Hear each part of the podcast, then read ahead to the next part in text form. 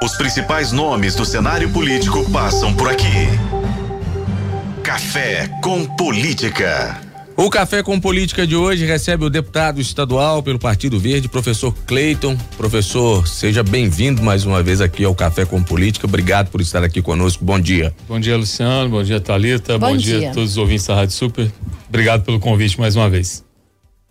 Professor, vamos falar sobre o regime de recuperação fiscal que está dominando, né, o- o- os, os debates na Assembleia Legislativa de Minas Gerais. Ontem nós recebemos aqui no Café com Política o vice-governador do estado de Minas Gerais, professor Matheus, eh, e ele disse que o governo confia que vai aprovar o regime de recuperação fiscal na Assembleia Legislativa. Ah, qual que é a visão do senhor e há clima e o clima é favorável a essa aprovação? Luciano, é, primeiro, eu não teria é, o mesmo entusiasmo se eu estivesse do lado de lá, estivesse no lugar do, do vice-governador. É, os deputados estão entendendo quão danoso é, e complicado é a adesão ao regime de recuperação fiscal. E na semana passada, vocês acompanharam a presença de três secretários na Assembleia que colocaram muito mais dúvidas do que esclarecimentos ao, ao- ao conjunto dos deputados. Eu tenho dito que é a pior lei da história de Minas Gerais. Ah, eu consigo, inclusive, dizer que é pior do que a derrama que foi institu- instituída por Portugal na década de 60 do século XVIII, que estabelecia a cobrança dos impostos atrasados. Portanto, eh, nós estamos diante de algo que vai ter muita resistência na Assembleia. Isso porque resolve o problema do governo, mas não resolve o problema do Estado.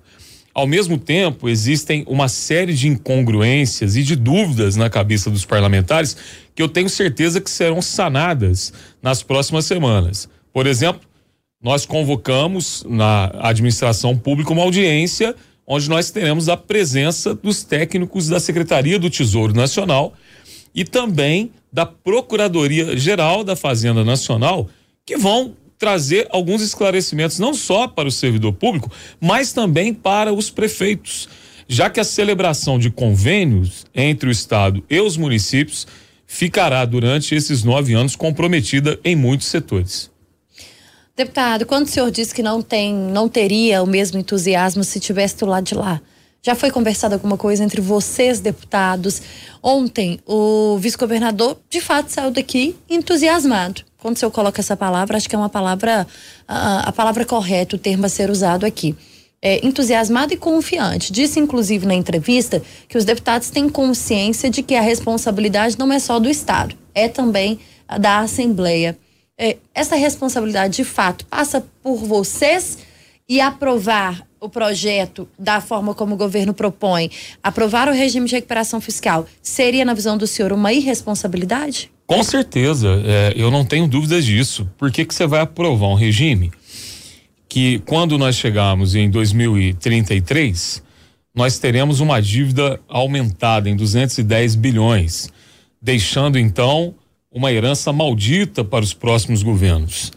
Ao mesmo tempo, é, Talita, Luciano e aqueles que estão nos ouvindo, mas eu me dirijo principalmente aos servidores públicos, nós teremos uma grande resistência por parte dos servidores que entenderam é, quais serão as consequências danosas para a adesão ao regime. Entre os deputados, inclusive deputados é, da base do governo, existe uma grande insegurança. E o, o vice-governador ontem ele faltou com a verdade. Ele faltou com a verdade quando ele fala ah, que, ah, que o PT eh, eh, vai implodir o regime e isso vai comprometer eh, o salário dos servidores. É bom lembrar eh, que o- no bloco de oposição não existe só o PT. Eu sou líder do Partido Verde. Que no bloco de oposição nós ainda temos eh, o PCdoB, a Rede o PSOL, mas é, agora há pouco eu estava ouvindo aqui uma fala na Comissão de Segurança Pública do deputado Sargento Rodrigues, que é do PL, que é um, um dos grandes é, ali opositores à adesão ao regime de recupera- recuperação fiscal. O vice-governador ele deveria consultar mais a sua base, inclusive daqueles deputados que chegam para a gente e falam: "Ó, eu não voto nisso, porque é, vai estar comprometida a minha relação com o meu prefeito, com os vereadores da minha base. Porque nós estamos falando, Luciano e Thalita, é, de deputados que são municipalistas e que hoje é, precisam atender a sua base, atender os seus prefeitos, com as emendas que são, inclusive, importantes na questão da infraestrutura. E isso vai estar comprometido. É só ler a lei complementar 159. Agora, a responsabilidade que se joga sobre a Assembleia é, por parte desse governo, que é um governo que não sabe dialogar, é, porque nega a política o tempo todo, é algo que nós não aguentamos mais enquanto um poder independente. Toda vez é isso. Ah, se a Assembleia não votar uh, a reforma da Previdência, nós vamos ter que escalonar o salário do servidor. Ah, se a Assembleia não votar o Fundo de Erradicação da Miséria, se nós não aumentarmos impostos, nós vamos comprometer o salário do servidor. Até quando esse governo vai continuar chantageando o parlamento e não buscando alternativas que são alternativas mais viáveis para resolver esse problema. Eu dou aqui um exemplo. O projeto de lei de minha autoria que autoriza a dação, que seria é, ceder a Codemig, que é a nossa maior empresa pública, como forma de abatimento dessa dívida. Aí o governo vai e manda um ofício para a Secretaria do Tesouro Nacional, para o Ministério da Fazenda, e no outro dia o governador faz uma crítica pública na relação do Estado com a União. Então, é, é, é, nós temos um governador que não quer resolver o problema. Ele quer resolver o seu problema. E isso a Assembleia não suporta mais. Nós vamos voltar à questão da Codemig e vamos voltar também na questão da relação do governo com o governo federal. Mas o senhor citou um ponto importante sobre a, a, o atraso no, no, salário de servidores, colocou como um ponto de chantagem do governo. Inclusive, a capa do jornal O Tempo de hoje, a fala do vice-governador, professor Matheus, ontem aqui no Café com Política, quando ele disse que há sim possibilidade de atrasar o salário do servidor se esse regime não for aprovado. De fato, é um ponto sem saída, onde essa consequência ela vai ser inevitável ou o governo tem, deputado, como escapar dessa situação e não deixar com que o salário de servidor atrase em algum momento. Eu acho que é importante a gente lembrar que o governador Romeu Zema ele foi eleito com o discurso e reforça esse discurso na sua reeleição. É um discurso que ele traz. O professor Matheus ontem falou aqui que é uma questão de honra não atrasar salário de servidores. É o governador que, que é eleito e reeleito com o discurso de que não atrasa o salário em hipótese alguma, mas é o único governador dos últimos anos da história de Minas Gerais que não pagou parcelas da dívida. Então, escolheu a colocar em dia o salário do servidor, atrasa e aumenta a dívida do Estado. Não tem alternativa ou, de fato, é, seria uma chantagem. E aí, pegando carona nessa pergunta da Talita, essa responsabilidade por um possível atraso de salários dos servidores pode ser depois debitada à Assembleia Legislativa? É, é lógico que se isso acontecer, é, vai cair no colo da Assembleia. Mas a gente tem que pensar também que vai cair no colo da Assembleia e na história dos deputados é, o fato de você ter essa dívida aumentada com adesão a esse regime que vai resolver um problema momentâneo, mas vai deixar um passivo grandioso que vai tornar essa dívida impagável nos anos subsequentes. É, eu acho que a grande questão aqui, e essa discussão ela é muito boa, ela levaria muito tempo. A grande questão é que está caindo a máscara do bom gestor, que está caindo essa propaganda enganosa de que Minas estava nos trilhos. Se de fato Minas estivesse nos trilhos e se de fato eh, Romeu Zema fosse um bom gestor e toda a sua equipe, nós não estaríamos diante desse impasse. É, desse impasse de que, se não aderirmos ao regime de recuperação fiscal, algumas questões serão comprometidas, entre elas o salário do servidor público.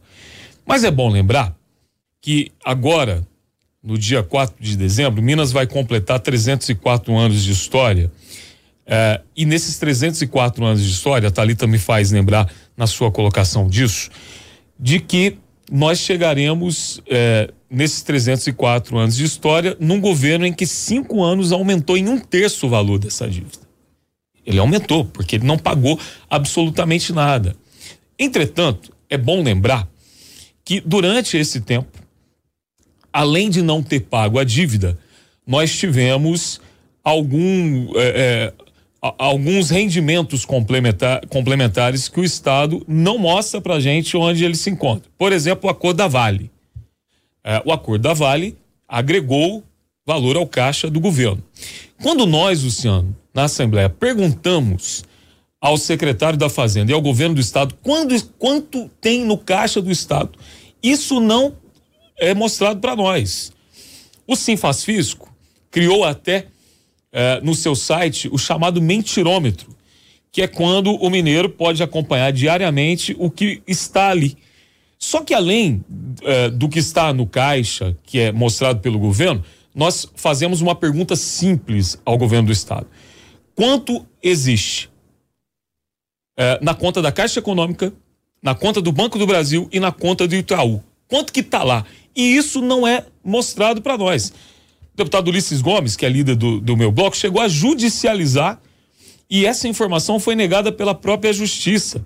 Então, como você vai debater e discutir com um governo que eh, se diz um governo eh, que eh, trabalha às claras, que é transparente, mas essa transparência inexiste, o que traz até insegurança. Mas existem outras soluções. E essa solução não é jurídica, essa solução ela é política, Talita, Luciano, quem está nos ouvindo.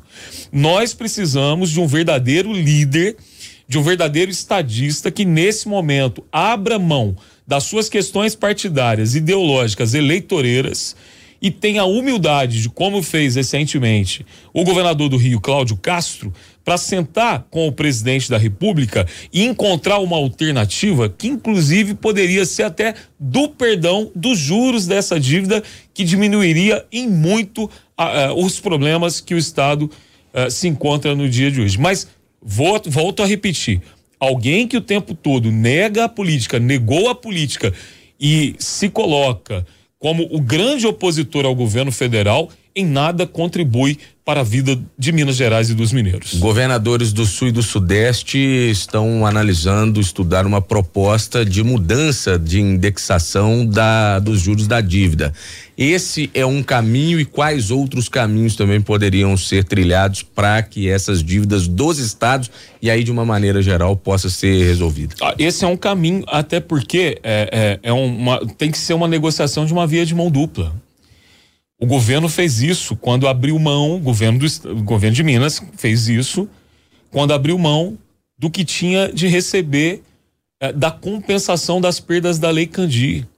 Eram mais de 130 bilhões. O deputado Agostinho Patrus liderou o movimento na Assembleia, inclusive se estendendo aos demais poderes, onde nós tivemos ali centenas de assinaturas que solicitavam uma negociação junto ao Supremo Tribunal Federal que permitia que a União pagasse o que devia a Minas Gerais em 60 anos, o que não comprometeria as finanças da União e ao mesmo tempo resolveria grande parte dos nossos problemas. Desses mais de 130 bilhões, Minas Gerais abre mão desses juros e fica com 8 bilhões escalonados em 27 anos. Eu acho que é a hora é, de cobrar da União também uma contrapartida por aquilo que foi perdoado. A outra solução também política, é exatamente essa negociação que já tem um projeto de lei de minha autoria autorizativo para negociar empresas públicas. Já que o discurso do governador é nós precisamos privatizar as nossas empresas públicas para pagarmos a dívida, por que não usá-las para pagar a dívida com a União? Aí tem a Codemig, tem a Semig também, que resolve um problema da União, porque uma vez incorporado a Semig a União, consequentemente, o governo federal volta a ter o controle acionário da Eletrobras. Há todo um, um, um rito jurídico para que isso ocorra, mas seria também uma outra alternativa do Estado de Minas. Mas eu quero dizer o seguinte: o rei está nu. Por que, que ele está nu? Porque a partir do momento em que ele não toma frente disso, fica muito claro que o interesse não é resolver o problema de Minas, é acenar para o mercado e, consequentemente, entregar as nossas empresas públicas para os seus amigos. Isso está muito claro para mim a cada dia. Deputado, vamos falar, vamos aprofundar mais aqui a questão da Codemig, né? Que é uma autoria do senhor, inclusive, um projeto de lei de autoria do senhor, uma proposta que o senhor fez. Ontem o vice-governador falou sobre isso daqui. É, o governo federal não aceitar, como foi dito pelo vice-governador aqui no Café com Política, passa mais por uma questão de falta de diálogo e por essa relação que não nasceu boa, não continua boa e parece que não tem rumo para ser boa em algum momento entre Estado e governo federal? Talita, vamos, vamos pensar o seguinte aqui. Você e o Luciano são pessoas muito preparadas, é, então é muito fácil conversar aqui com, com vocês nesse sentido. Qual que é o valor real da dívida hoje sem os juros? 91,9 bilhões. É, imaginemos o seguinte: é, existe até uma discussão acerca de quanto vale a Codemig. O que foi apresentado para nós é entre 20 e 25 bilhões, que seria, é, dentro do plano de recuperação fiscal, o valor de alienação da empresa. É, o antigo presidente, Marco Antônio Castelo Branco, acha que ela vale entre 40 a 45 bilhões. Eu já ouvi pessoas no mercado que acham que ela vale 60 bilhões. Vamos, vamos então trabalhar no meio aí, 40 bilhões na visão do, do antigo presidente Marco Antônio Castelo Branco. 40 bilhões para uma dívida de 91,9 bi já resolve metade dos problemas. Porque aí, Luciano, entraria na sua outra lógica, a negociação da questão dos juros e daquilo que Minas é garantidora é, como avalista em outras negociações que foram feitas no passado. Você teria aí praticamente metade dessa dívida resolvida. Agora, é, falta vontade política, falta liderança, falta é, o governador se despir do candidato à presidência da como a, a, o nome da extrema direita, querendo é, abraçar esse nicho deixado por Bolsonaro. É preciso não pensar nas próximas eleições, mas é, é preciso pensar nas próximas gerações. E é isso que a gente espera que um governador da altura de um estado que tem uma história política de diálogo, de valores democráticos, mas acima de tudo de grandes estadistas que passaram pelos nossos palácios, é, que ele sente naquela cadeira e tenha convicção do que que ele representa e do que que é Minas para a política brasileira. Então falta vontade, falta humildade. É, tem um grande escritor mineiro que todo mundo gosta de citá-lo, é, que ele diz o seguinte: a vida ela requer coragem, a política exige humildade. Professor, uh, esse, esse, tipo de situação, ela já ocorreu aqui em Minas, né? Durante o governo Itamar Franco, quando a, o controle da SEASA foi transferido para o governo federal. Uh, os, no contexto atual, é interesse, se houver vontade interesse da União em, por exemplo, assumir a, a Codemig, o senhor falou que no caso da CEMIG existe um outro processo e resolveria um problema da União, mas a Codemig também, o senhor acredita que é interesse da União assumi-la? Olha, nós estamos trabalhando nisso, até para que o próprio governo federal entenda o que é a Codemig, o tamanho dela. E até eu digo que o mineiro precisa entender do que nós estamos falando. Nós estamos falando da maior companhia de desenvolvimento da América Latina controlada por um estado. Aí nós estamos falando de nióbio, de grafeno, de lítio, do maior da maior é, instância hidromineral do mundo que está em Caxambu. Estamos falando de outro minério, que é água. Nós estamos falando de turbinas de avião, de microchip. Quer ver, Luciano e Thalita? Vocês sabem que a Codemig tem um dos maiores núcleos de tecnologia da informação do planeta? Inclusive, nesse núcleo de tecnologia de informação, produção de games, que fa faz parte da Codemig. É, só do nióbio, Minas, ela recebe de ativos 300 milhões de dólares por ano. Nós estamos falando em praticamente um bilhão e meio de reais que entraria anualmente nos cofres da União. Então, qual que é a articulação política que nós estamos fazendo? É, conversando com é, setores importantes do governo federal. Ontem solicitei uma reunião com o ministro Alexandre Silveira, porque eu acho que, como mineiro, ele também tem que abraçar, porque está diretamente ligado à pasta dele, Ministério de Minas e Energia. Vamos ao Ministério da Fazenda. A ideia é levar, inclusive, o Castelo Branco para o Castelo Branco desenhar para o governo federal o tamanho da Codemig e como que isso pode ser muito bom para o país, mantendo a nossa soberania e um setor estratégico sobre o controle estatal, que é o que o mundo inteiro tem feito nesse momento. Deputado, queria mudar o rumo um pouquinho aqui, mas claro, ainda fala sobre a relação do governo com a Assembleia. É, alguns outros deputados fazem uma crítica sobre a não tentativa ou a não abertura do governo de de fato criar uma boa relação com a Assembleia Legislativa de Minas Gerais. Apesar do governador uh, e do vice-governador contarem ou falarem que há sim uma boa relação, a gente sabe que essa relação está estremecida. E a gente vê um movimento muito forte da, dos empresários, das vistorias veiculares, da terceirização de vistoria veicular. No acordo que teria sido feito pelo secretário de governo de Minas Gerais, o deputado Gustavo Valadares, e que teria sido descumprido ao fazer a publicação no Diário de Minas. Isso em relação às taxas que vão ser cobradas. E aí os sindicatos empresários cobram diariamente, principalmente no movimento muito forte nas redes sociais, de que o governo não cumpriu o seu acordo e não cumpriu a sua palavra.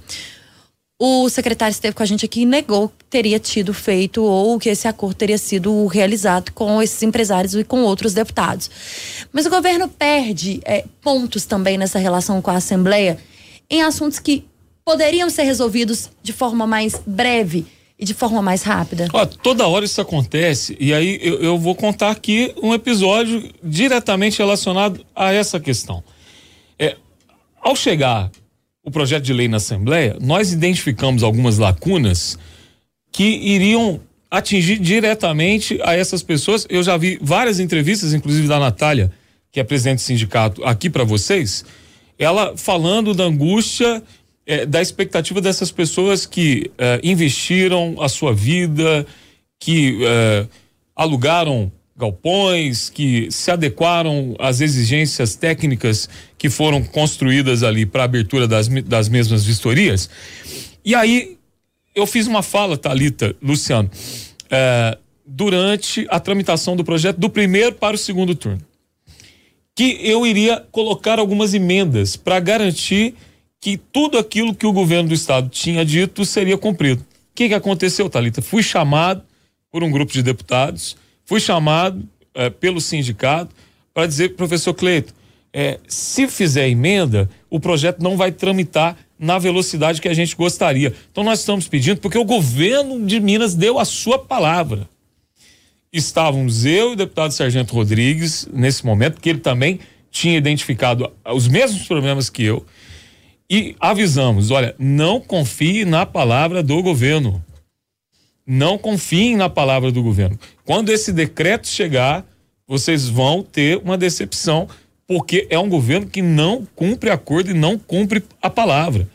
Então, Talita, é, isso frequentemente tem acontecido. Você citou um exemplo micro de situações macro que acontecem cotidianamente. Um outro exemplo: tem muitos deputados insatisfeitos porque é, votaram com o governo numa relação que é republicana e legítima entre executivo e parlamento, ah, com a garantia de que iriam receber as emendas extras.